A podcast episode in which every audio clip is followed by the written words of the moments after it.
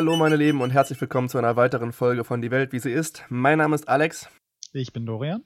Und heute beschäftigen wir uns wieder mit ein paar Themen der internationalen Politik. Und das Thema, was wir direkt angehen wollen, ist wenig überraschend der EU-Corona-Gipfel bzw. der Hilfsfonds, der heute Nacht von der EU beschlossen wurde. Und ich würde sagen, wir fangen einfach direkt damit an. Ja, glaube ich auch. Ja, wunderbar. Also, ja, die EU bzw. die Regierungsvertreter der EU haben sich ab Freitag zu einem Hilfsgipfel getroffen, wo sie das Hilfspaket bzw. die Hilfsfonds für die Auswirkungen der Corona-Krise beschließen wollten. Der, der, Gipfel sollte eigentlich nur zwei Tage dauern. Nach sage und schreibe 91,5 Stunden kam es dann zum Abschluss. Und ich würde sagen, wir ziehen euch einfach gleich erstmal durch die ganzen Ergebnisse durch. Was ist letztendlich passiert? Was genau wurde beschlossen? Was sagst du? Ja, das Ding ist am Dienstag früh zu Ende gegangen und zwar um 6 Uhr morgens oder sowas in der Art. Also die haben da wohl mehrere Nächte durchgesessen und äh, noch 35 Minuten länger und es wäre der längste EU-Gipfel aller Zeiten gewesen. Aber ich glaube, es ist nützlich, mal ein bisschen weiter hinten anzufangen und so ein bisschen chronologisch aufzubauen von vor dem Gipfel bis nach dem Gipfel, was da so passiert ist, weil es ist einiges passiert, politisch und, und faktisch. Und ich glaube, ja, wenn man sich zunächst die politischen Dynamiken, die Kräftedynamiken anguckt, dann muss man eigentlich erst so, so auf einer Seite zur, zu der französischen deutschen Koalition gucken, das heißt Macron und Merkel, die sich dafür eingesetzt haben, primär darum, dass es 750 Milliarden Euro als Corona-Hilfe zusätzlich zu dem EU-Budget gibt, für die sich EU-Länder bewerben können. Und so ein bisschen die andere Gruppe dabei ist dann die sogenannten sparsamen vier. Das heißt Österreich, Schweden, Dänemark und Niederlande, die sich eigentlich auch schon im Voraus zusammengetan haben, weil sie nicht wollten, dass zu viel Geld einfach verschenkt wird. Auf die Details dazu kommen wir gleich noch zu sprechen. Und also so ein bisschen so letzte Instanz kann man vielleicht noch erläutern, dass es aus, aus Osteuropa, insbesondere aus Polen und Ungarn, auch so ein paar Ansätze gab. Das heißt, das war so ein bisschen die dritte Gruppe von Staaten, die mit eigenen Interessen reingegangen sind, was die jeweiligen waren. Das, dazu kommen wir gleich noch zu sprechen, aber so, dass man von Anfang den Überblick hat, die drei Gruppen werden durchgehend von uns besprochen werden. Ja, genau. Und zu den sparsamen vier lässt sich sagen, dass es eigentlich mittlerweile fünf sind, denn Samstag hat sich wohl Finnland angeschlossen. Ich werde also im weiteren Verlauf des Podcasts einfach sparsame fünf sagen. Nichtsdestotrotz war, glaube ich, über den Verlauf des Gipfels die größte Debatte, wie diese 500 Milliarden, die geplant waren, eigentlich aussehen. Wie viele davon sind Kredite und wie viele davon sind Zuschüsse. Da sind gerade die Fronten zwischen Frankreich und Deutschland auf der einen Seite und den sparsamen fünf als andere Gruppe ein bisschen aufeinandergegangen. Frankreich und Deutschland haben zuerst geplant, dass es 500 Milliarden in Zuschüssen gibt, währenddessen die sparsamen fünf gesagt haben, wir möchten eigentlich nur 350 Milliarden als Zuschüsse haben und den Rest als Kredite. Und da sind lange, lange, lange Stunden in den Sand gegangen, wo verhandelt wurde, was letztendlich die genauen Zahlen sind, was sind die genauen Dinge, über die man sich auseinandersetzen muss und was letztendlich das genaue Ergebnis war. Und ich denke, man kann hier schon mal vorweg verraten, dass es letztendlich zu einem Gesamtrahmen von 750 Milliarden Euro gekommen ist und 390 Milliarden davon sollen in Zuschüssen vergeben werden und 360 Milliarden davon werden in Krediten vergeben ich möchte nochmal einhaken und hier darauf eingehen. Also erstmal kurz erklären, worum geht es eigentlich bei diesem Geld? Also der, der EU-Haushalt beläuft sich eigentlich so um die eine Billion Euro für die sieben Jahre, die jetzt kommen. Und diese 750 Milliarden, die dazukommen sollten, die kommen nicht aus dem normalen EU-Haushalt. Das heißt, die werden nicht aus den Beitragszahlungen der einzelnen EU-Länder finanziert, sondern die kommen aus gemeinsamen EU-Bonds. Das heißt, die EU nimmt als Institution, als Gruppe von, von Ländern Schulden auf und diese werden dann den einzelnen Ländern zur Verfügung gestellt, um Corona-Maßnahmen einzuführen. Der Unterschied hierbei jetzt zwischen den Zuschüssen und Krediten ist der, dass Zuschüsse sozusagen mehr oder weniger geschenktes Geld ist an die einzelnen Länder. Das heißt, das sind Gelder, die sie benutzen können, um die Wirtschaft aufrechtzuerhalten, aber die sie nicht zurückzahlen müssen an die EU. Und Kredite wären halt wie normaler Kredit auch Gelder, die äh, den Ländern gegeben werden, die sie dann aber verzinst oder nicht verzinst oder unter irgendwelchen Auflagen dann über Jahrzehnte zurückzahlen müsste an die EU. Das ist deswegen halt der Streitpunkt, weil Merkel war überraschenderweise, weil sie anfangs da eigentlich auch gegen war, dafür 500 Milliarden dieser 750 Milliarden, das heißt einen großen Happen, zwei Drittel davon, als Zuschüsse den Ländern zur Verfügung zu stellen und diese sparsamen fünf wollten ursprünglich eigentlich gar keine Zuschüsse. Sie wollten nur Kredite vergeben. Und weil diese Zuschüsse halt nicht an die, sagen wir jetzt mal, wirtschaftlich schwache, schwächeren Länder im Süden wie Spanien und Italien und Griechenland gehen sollten, ohne dass man da irgendwie eine Kontrolle darüber hat, wie die eingesetzt werden. So, das war so der große Streitpunkt am Anfang. Genau, und speziell da war der Punkt dieser sparsamen 5, dass man ja diese Angst hatte, dass die Zuschusszahlung ja, oder diese Reformen, die damit angestoßen werden sollten, eigentlich in den Empfängerländern verschleppt werden. Und die sparsamen fünf wollten da halt ein Mitspracherecht über diese oder bei dieser Nutzung haben, bei diesen Reformen, wogegen sich die Empfängerländer, die zumeist in südeuropäischen Ländern sitzen, ähm, sich vehement gewehrt haben. Zuletzt, das kam irgendwie gestern, glaube ich, im Verlauf des Gipfels raus, dass Spanien sich tatsächlich relativ offen für die Konditionalität gezeigt hat und auch bereit war, Auszahlungen an gewisse Bedingungen oder Kontrollen zu knüpfen, wollte aber ganz, ganz klare Transparenz. Man hat auch da gesagt, man strebe an, ein Teil einer Lösung zu sein, um endlich zu einer Lösung zu kommen. Ein weiterer großer, großer Punkt, wo man sich drüber gestritten hat, und das betrifft dann wohl eher die osteuropäischen Staaten, die du gerade eben schon angesprochen hattest. Ungarn und Polen haben es vehement abgelehnt, dass Hilfsmittel an eine Einhaltung von rechtsstaatlichen Standards geknüpft werden. Und naja, wir haben es beim letzten Mal schon angesprochen, beide Staaten sind eigentlich so ein bisschen damit beschäftigt, ja, das Rechtssystem ein bisschen abzubauen. Und gerade vor dem Beginn der Ratspräsidentschaft hat die Bundesregierung Rechtsstaatlichkeit als ein ganz großes Thema betont. Also da waren auch sehr, sehr verhärtete Linien in der Debatte. Ja, explizit in Ungarn ist das eine große Diskussion, weil unter Orban ist das Land schon seit einer Weile unter einer ähm, Prüfung dieser Rechtsstaatlichkeit, ob die weitere EU-Finanzen bekommen. Das ist schon von Merkel und als auch unter der deutschen Ratspräsidentschaft ein großes Thema, dass die Rechtsstaatlichkeit in Europa gestärkt werden soll. Und ja, Polen und Ungarn wollen das natürlich nicht, dass die jetzt irgendwie ihre Justizreform schwächen müssen oder äh, abändern müssen, um EU-Gelder zu gehen. Und hierbei ist es wichtig zu bemerken, dass es nicht nur um diese Corona-Hilfen gibt, sondern das komplette EU-Budget plus die Corona-Hilfen für den nächsten Zeitraum sollten eigentlich an so ein Rechtsstaatlichkeitsprinzip geknüpft werden. Das heißt, um überhaupt irgendwelche Finanzen aus Europa zu kriegen oder Unterstützung, müsste eine gewisse Rechtsstaatlichkeit eingehalten werden. Ganz genau. Und ich denke, alleine an den verschiedenen Tönen, die man am Rande der Konferenz oder dieses Gipfels hören kann, die von Oberhäutern geäußert wurden, kann man schon gut sehen, wie hart umkämpft die ganze Debatte eigentlich war. Also man hat da wirklich viel gesehen. Äh, die ersten Tage waren wirklich geprägt davon, dass die Fronten sehr, sehr verhärtet waren und viele, viele Offizielle haben das Ganze bereits zum Scheitern gesehen. Auch EZB-Chefin Lagarde hat sich am Rande des Gipfels schon dazu, geäußert, dass sie das Scheitern für ja, sehr reell hält. Auch Rütte hat Sonntagnacht gesagt oder gedacht, dass er zu dem Zeitpunkt dachte, es sei vorbei. Hoffnungen wurden da nur sehr, sehr, sehr vage geäußert. Und zwischenzeitlich muss es wohl sehr hitzig gewesen sein, dass zum Beispiel Merkel, Merkel Rütte direkt angeraunzt hat oder auch Macron direkt auf den Tisch gehauen hat und mal Leute ziemlich gut zur Sau gemacht hat. Gegenüber aber sieht man auch, dass Italiens Conte zum Beispiel sagt, dass durch diese verhärteten Fronten und den ja, egoistischen Zielen der jeweiligen Länder selbst Europa einfach erpresst wird.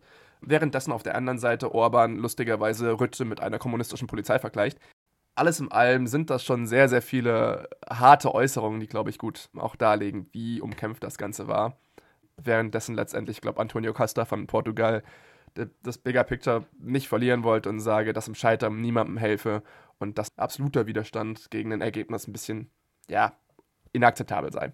Die letzte Ecke, wo, die man vielleicht noch ansprechen sollte, bevor wir zu den eigentlichen Resultaten kommen, also abgesehen jetzt von den Diskussionen um Rechtsstaatlichkeit, um den Diskussionen von Krediten gegenüber Zuschüssen, kam aus äh, einem von den sparsamen fünf explizit, also von Rütter aus Niederlanden, auch der Wunsch einer sogenannten Supernotbremse oder auf gut Deutsch gesagt ein Veto bei den Corona-Helfen. Dabei geht es darum, dass er halt nicht wollte, dass dieses Geld einfach nur an alle möglichen Länder fließt und Europa oder die anderen Länder nicht wirklich ein Mitrederecht haben, wie das eingesetzt wird.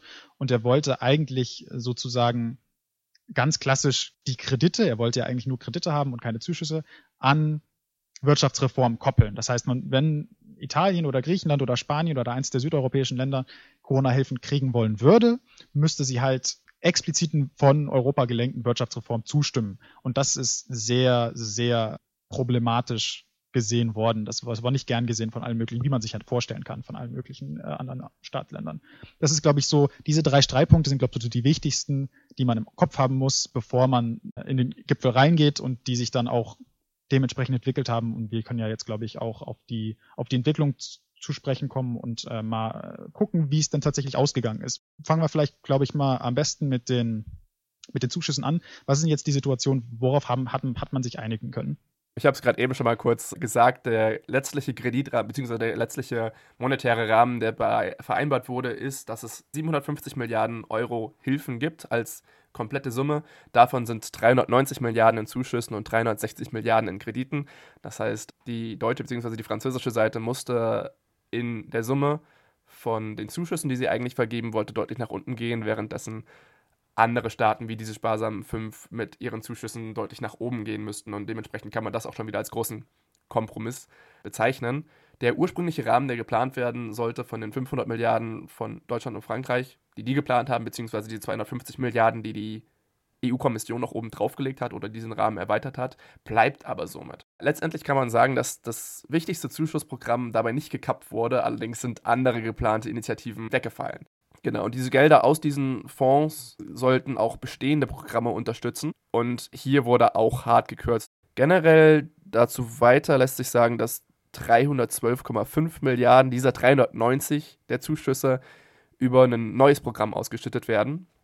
Und in diesen wird die EU-Kommission prüfen, ob die von den Ländern vorgeschlagene Reformen die Länder und die EU voranbringen und außerdem auch noch Zwischenziele installieren. Die Kontrolle wird zwar durch alle Länder ausgeübt, es gibt allerdings nicht, wie von Rütte gefordert, ein Veto. Einzelne Länder können jedoch ein also sogenanntes Aufschubsrecht äußern, wo Bedenken geäußert werden und die Zahlungen der Kredite bis zum nächsten Treffen der Länder aufgehalten werden, wo dieses Bedenken geäußert werden kann. Nach drei Monaten kann die Kommission allerdings die Gelder trotzdem freigeben. Also es ist quasi ein drei Monats Aufschub. Der Prozess ist also jetzt, wenn ich den richtig verstanden habe, so, dass ein Land, um Teile dieser, dieser Zuschüsse zu kriegen oder, oder von diesem Corona-Geld einen Teil zu kriegen, müssen sie jetzt einen Plan einreichen, wie genau diese Gelder eingesetzt werden, der dann mit einer qualifizierten Mehrheit von den restlichen EU-Ländern akzeptiert werden muss und das, glaube ich, innerhalb von drei Tagen oder so. Also es gibt kein großes Veto, man kann jetzt keine Wirtschaftsreform fördern, aber man muss einen Plan einreichen als Land, das Geld haben möchte. Und der wird dann von den anderen Ländern geprüft. Die können Meinungen dazu äußern und sagen, das hätten wir noch gern anders, das hätten wir noch gern anders. Aber im Endeffekt ist es so, wenn eine qualifizierte Mehrheit dafür stimmt, dann kriegt man das Geld auch. Also, und man kann eigentlich davon ausgehen, dass es in sehr wenigen bis keinen Fällen dazu kommt, dass ein Land jetzt kein Geld kriegt aus diesem System. Also es gibt auf jeden Fall kein hartes Veto für, für Ritte. Und ja, es ist zwar ein sehr abgeschwächtes System von dem, was er wollte, aber ich glaube, es ist wie alles andere, was wir heute besprechen werden, ein relativ guter Kompromiss geworden, dass es so ein bisschen Oversight gibt, ohne dass jetzt wir neoliberale Reformprojekte anstößen in Europa. Das kann man so ein bisschen vielleicht übergreifend zu dem Wirtschaftsreformen-Teil von, von der ganzen Geschichte sagen.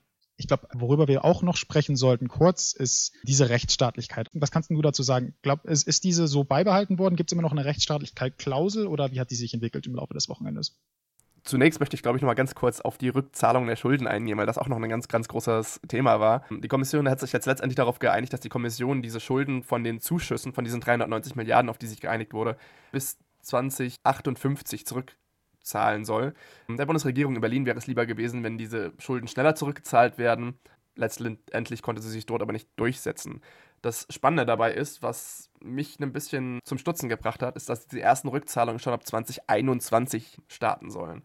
Und das alles unter der Bedingung, dass die Kommission neue Einnahmequellen erschließen kann. Und da wurde schon geäußert, dass es zunächst wohl ab 2021 eine Plastikabgabe für unrecycelten Plastikmüll geben soll, eine Digitalsteuer und eine Klimaabgabe für Produkte, die in weniger klimafreundlichen Gegenden produziert wurden, als innerhalb der EU der Fall wäre. Das heißt, das äh, sind schon mal drei Dinge, die wahrscheinlich sehr zeitnah kommen werden, die zum Beispiel schon mal als, als, als Draft vorliegen und die als neue Einnahmequelle gelten könnten und damit tatsächlich auch die ersten Rückzahlungen ab 21 schon möglich machen sollen. Was ich tatsächlich ein bisschen überraschend finde, wenn man überlegt, dass man noch nicht so richtig weiß, wann das Ende dieser Corona-Krise eigentlich überhaupt ist und man in einem halben Jahr quasi schon wieder zurückzahlen möchte zu dem, was du gesagt hast, zum Dinge der Rechtsstaatlichkeit, das war, glaube ich, im EU-Haushalt tatsächlich ein größerer Thema als bei den Zahlungen des Hilfsprogramms. Jedoch kann man auch da sagen, dass ja, es gibt eine Lippenbekenntnis der EU, dass man sagt, ja, wir wollen das Ganze an Rechtsstaatlichkeit koppeln, aber es ist eine ganz, ganz harte Kompromissformel. Das heißt am Ende, dass ein Schutzmechanismus entwickelt werden soll, über den mögliche Strafen bei Verstößen ja die Mitgliedstaaten letztendlich mit einer Zweidrittelmehrheit entscheiden sollen. Und das ist eine sehr, sehr, sehr große Hürde. Also letztendlich ein sehr schwacher Schutz Rechtsstaatlichkeit. Und ich denke, es ist ganz bekennend zu sehen, wenn man am Ende sagt, diese Reaktion nach dem Abschluss Orban twittert, Deal, wir haben ihn gewonnen. Lass ich dann einfach mal so stehen. Also man kann wirklich sagen, in den polnischen und ungarischen Medien geht wohl schon die Meldung rum von wegen gute Nachrichten für uns oder für die unsere Regierung. Ja, ich glaube, du hast es gut zusammengefasst. Das ist schon ein Lippenbekenntnis. Ich bezweifle, dass in so einer Struktur ein Land wie Ungarn oder Polen, wo es ja wirklich explizit darum geht, okay, die entwickeln sich in Richtungen, die wir nicht sehen möchten, da hätten wir jetzt echt einen Mechanismus, wo wir die unter Druck setzen könnten. Der geht uns so ein bisschen flöten, weil ich glaube nicht, dass, dass wir durch politische Spiele oder sowas, außer wenn jetzt riesige rechtswidrige Sachen in den Ländern passieren, in der Lage sind, in der EU zu so einer Zweidrittelmehrheit zu kommen, um die jetzt irgendwie von den Geldern abzukappen. Das ist, glaube ich, ja ein kleines Versagen des Gipfels, aber dennoch, ich glaube, es ist wichtiger, dass sie überhaupt zu einem Kompromiss gekommen sind und dass sie überhaupt an das Geld und den Haushalt beschließen konnten. Deswegen werde ich jetzt auch nicht deswegen großartig weinen. Ist schade, aber war eigentlich zu erwarten. Das hat man ja schon von vornherein gesehen. Das Ergebnis ist am Ende auch, glaube ich, einfach ein Kind der Situation selbst. Orban ist in die Sache reingegangen mit dem Wissen, dass er in einer sehr, sehr starken Verhandlungsposition ist und hat sich dementsprechend auch verhalten. Die ganzen Staaten, die ganz gerne eine rechtsstaatliche Bindung der Gelder gesehen hätten, wussten auch selber, dass sie es ohne die Stimme von Ungarn nicht verabschieden könnten. Und wenn sie letztendlich ein Budget, einen Haushalt für die kommenden Jahre von 21 bis 27 haben möchten, müssen sie auf Ungarn zugehen. Und dementsprechend war Ungarn in einer sehr, sehr starken Position und Orban hat sich auch dementsprechend ja, verhalten, hat dementsprechend verhandelt. Und wie du sagst, es ist auch eigentlich keine große Überraschung, dass man letztendlich keine harte Bindung an Rechtsstaatlichkeitsprinzipien hat, weil der Haushalt, das Budget von ja dann doch über einer Billion Euro, eine wahnsinnige Summe, wichtiger war als das Rechtsstaatsprinzip in den Mitgliedstaaten der EU. Also kann man auf der Seite schon sagen, es ist definitiv eine Niederlage für diese Staaten, die sich das gewünscht hätten. Und ja, gewissermaßen dann dementsprechend auch einen Sieg für zum Beispiel ja, Ungarn oder Polen, die das verhindern wollten. Äh, ich würde sagen, dass wir an dieser Stelle mal ein bisschen das Thema umrundet haben und ein bisschen in die Zukunft schauen. Der nächste Schritt für den Haushalt und für die Corona-Hilfen kommt, glaube ich, schon am Donnerstag. Dann geht nämlich das Ganze ins EU-Parlament und dann wird nämlich erstmal nochmal im Parlament darüber diskutiert, bevor das Ganze endgültig abgeschlossen werden kann. Wie schätzt du die Lage da ein? Was hältst du wahrscheinlich? Gibt es die Möglichkeit, dass das EU-Parlament jetzt nochmal sagt, nee, das wollen wir so nicht, uns ist zum Beispiel die Rechtsstaatlichkeit wichtiger, das nehmen wir so nicht an? du hast es schon sehr, sehr gut angeschnitten. Ja, es kommt ins Parlament und ja, es sollte sehr, sehr schwierig werden. Es werden viele Debatten auch da geführt werden, gehe ich ganz stark von aus da gerade im Europäischen Parlament viele Abgeordnete auf diese Rechtsstaatlichkeit, beziehungsweise auch auf die Zukunftsthemen, an denen so ein bisschen geschnitten wurde, dass die denen sehr, sehr wichtig sind. Und gerade deswegen sollte es sicherlich viele, viele Debatten und auch hitzige Debatten geben. Ich persönlich kann es mir trotzdem nicht so richtig vorstellen, dass es am Ende zu harte Fronten sind, das Ganze zu akzeptieren, weil daran ja letztendlich dann doch wieder zu viel hängt. Also ich sehe das ähnlich wie bei dem Gipfel selbst, dass man da sehr, sehr verhärtete Fronten hat, man aber am Ende einfach aus Verzweiflung gewissermaßen zu einem ja, Kompromiss, zu einer Entscheidung kommt, einfach weil man das Geld für die weiterführende Zeit braucht. Also ich gehe von hitzigen Debatten aus, aber ich kann es mir nicht vorstellen, dass am Ende einige Staaten sagen, nein, wir lassen das auf keinen Fall durchgehen, denn dadurch sind gewisse Werte, für die wir stehen, unter Beschuss. Ich glaube eigentlich auch. Ich meine, ich, ich stelle mir die Debatte im Parlament momentan eigentlich so vor, wie die als von der Leyen als Präsidentin vorgeschlagen wurde, Kommissionspräsidentin. Und zwar, dass wir eine lange Debatte voller Stellungnahmen, die sehr kritisch sind und die sehr schimpfend sind und so weiter und so fort, uns anhören können und anschauen können und im Endeffekt das Ding mit einer großen Mehrheit durchgewunken wird. Was wahrscheinlich nicht dem Argument hilft, dass das EU-Parlament eigentlich nur zum Abdecken da ist und nicht genug Kraft hat. Aber hier ist es tatsächlich so eine Ausnahmesituation, so eine Krisensituation, dass Geld wird benötigt, dass sie einfach nicht in der Lage sind, jetzt auf den Tisch zu hauen und zu sagen, so nicht. Die, das wird im Endeffekt durchgewunken. Da können wir, glaube ich, relativ sicher von ausgehen. Was man hier noch im Auge haben sollte, dass die Parlamente der Mitgliedstaaten letztendlich darüber entscheiden müssen, dass die Kommission als solches auch als Entität Schulden aufnehmen darf, um das Paket, das Hilfspaket letztendlich durchzuwinken. Aber auch da, denke ich, gibt es am Ende keine großen ja, Widerstände, eben weil das Geld halt wahnsinnig wichtig ist und halt gerade unbedingt benötigt wird. Wir sind eigentlich an dem Punkt, wo das mehr oder weniger unverändert auch durchgewunken wird. Ich möchte aber noch mal kurz, ich denke mal zum Abschluss für dieses Thema, auf ja, das Bigger Picture in Europa ein bisschen ausgehen. Also so ein bisschen rückblickend auf die Dynamiken, die sich entwickelt haben über das Wochenende und über den Gipfel, was wir so miterleben konnten und wie das jetzt für Europa als Ganzes aussieht als Projekt. Ich meine, ich würde jetzt mal sagen, dass man das Fehlen von, von Großbritannien beobachten kann, weil ich glaube, Großbritannien wäre hier ein sparsamer Sechster gewesen.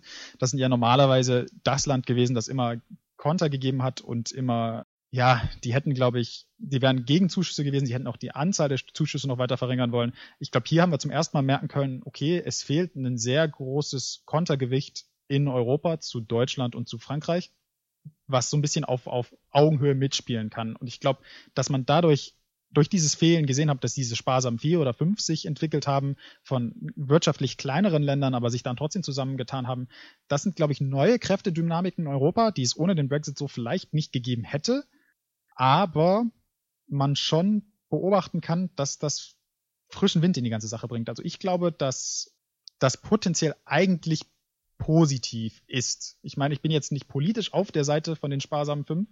Ich bin aber glücklich, dass es in Europa so ein bisschen mehr Kommunikation, mehr Debatten und mehr Kompromisse gibt, weil das eigentlich eine Richtung zu einem handlungsfähigeren Europa andeutet. Also es gibt weniger wir wollen das alles gar nicht und mehr so, es sind Leute, die sich für ihre eigenen Interessen einsetzen, aber immer noch das Bigger Picture im Auge behalten. Wie schätzt du so die Situation aus? Was, was, was hast du aus dem Gipfel genommen, politisch? Ich bin ganz froh, dass du da sagst, es deutet was an, äh, anstatt von es ist es. Ähm, zunächst gehe ich erstmal mit, ja, man kann deutlich sehen, dass durch das Vakuum, was äh, UK hinterlassen hat, dass kleinere Länder deutlich selbstbewusster werden. Ob dieser Widerstand letztendlich gerechtfertigt ist oder nicht, ich denke, das Bigger Picture zeigt einfach schon, dass Deutschland und Frankreich in der EU nicht mehr alles in einer ja, bilateralen Weise entscheiden und es von anderen abgenickt wird. Und Bundeskanzler Kurz von Österreich hat das Ganze ja auch sehr freudig auf der Pressekonferenz oder auf mehreren Pressekonferenzen von sich gegeben, dass es als ja, Koalition von kleineren Staaten viel, viel einfacher ist, dem großen Entgegengewicht entgegenzustellen. Auf der einen Seite finde ich es ebenfalls sehr, sehr gut zu sagen, ja, wir haben mehr Debatte, ja, wir können wirklich mal ins Eingemachte gehen. Wir sind nicht nur eine Koalition von verschiedenen Staaten, die eigentlich den Willen von einem abnickt. Auf der anderen Seite sehe ich halt auch ein kleines bisschen die Gefahr, und ich weiß nicht, ob ich da ein bisschen pessimistischer bin als du, sehe ich ein kleines bisschen die Gefahr, dass es damit noch einen weiteren Block gibt. Wir haben vorher immer schon in Anführungszeichen das Problem mit den sogenannten Visegrad-Staaten gehabt, die gerne einfach mal Dinge mit einem Veto belegt haben und somit Entwicklungen geblockt haben. Ich habe so ein bisschen Angst, dass diese sparsamen fünf ein weiterer Block sein könnten, mit dem man noch mehr verhärtete Linien, wie man sie bei dem Gipfel schon gesehen hat, auch einfach finden kann und damit die Handlungsfähigkeit im Gegensatz tatsächlich dann eher eingeschränkt wird als ja verstärkt. Nichtsdestotrotz kann man sagen, dass der Gipfel schon eine Signalwirkung für die Welt hatte. Ich möchte an dieser Stelle mal ein, Zitat reinbringen, und zwar von Dominique Moisy. Das ist ein Berater des Französischen Instituts für internationale Beziehungen. Also kann man auf der Seite schon mal davon ausgehen, dass er sehr pro-europäisch ist. Und ich denke, es kommt in dem Zitat auch durch. Er sagt, es ist schrecklich, wir stecken mitten in der größten Gesundheitskrise seit 100 Jahren, in der größten Wirtschaftskrise seit dem Zweiten Weltkrieg und schaffen es nicht, uns einig zu sein. Und dazu fügt er noch hinzu, wäre ich Chinese, Russe oder auch nur Amerikaner, ich würde denken, es gibt Europa nicht. Was sagst du dazu? Also ich höre das Zitat zum ersten Mal, finde es interessant, habe eigentlich komplett die gegenteilige Meinung. Meine erste Reaktion wäre eigentlich, dass ich sage, ich bin eigentlich immer noch positiv angetan, muss ich sagen. Also ich bin natürlich sehr progressiv, was viele Sachen wirtschaftlich und, und ökonomisch angeht.